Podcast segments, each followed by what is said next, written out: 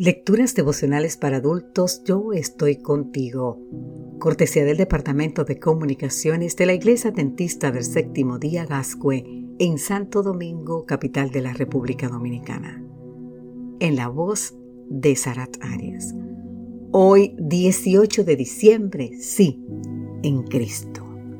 Segunda de Corintios, capítulo 1, versículo 20 nos dice, todas las promesas que ha hecho Dios son sí en Cristo. Así que por medio de Cristo respondemos amén para la gloria de Dios. En un país oriental, un rey sentenció a muerte a un criminal. Como suele suceder, antes de ejecutar la sentencia se le pidió al criminal que expresara su último deseo. Su Majestad, lo único que realmente deseo es beber un vaso de agua. El rey mostró misericordia y ordenó que se le trajera un vaso de agua al pobre hombre, para que saciara su sed antes de morir. Cuando recibió el agua, el hombre comenzó a temblar y no podía llevarse el vaso a la boca. El rey le pidió que se tranquilizara y le prometió, no morirás hasta que te bebas el agua. El criminal se detuvo a pensar en esas palabras. No morirás hasta que te bebas el agua. Si no bebía el agua, ¿seguiría con vida? Entonces hizo lo que nadie esperaba. Repentinamente abrió la mano y dejó caer el vaso de agua al suelo. Luego miró al rey y le dijo, ahora reclamo la palabra real.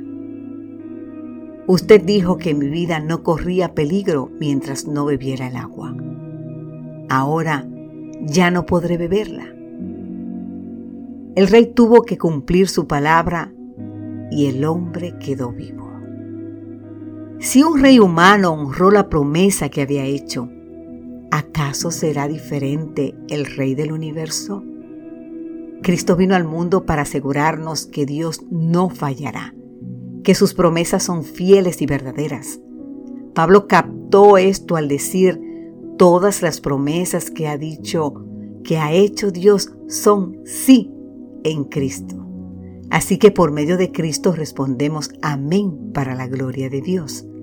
En Cristo, cuando de las promesas divinas se trata, la respuesta de Dios para nosotros siempre será un sí definitivo. Querido amigo, querida amiga, busca esas promesas en las escrituras, atesóralas en tu corazón, memorízalas en tu mente, reclámalas con tu boca. Puedes tener la certeza de que en Cristo está el sí para esa promesa que necesitas. Elena G. de White dice que deberíamos tomar las promesas de Dios una por una y examinarlas estrechamente por todos los lados para apoderarnos de su riqueza y ser aliviados, consolados y fortalecidos por ellas. Así nos dice el libro de su autoría titulado Promesas para los últimos días, página 12.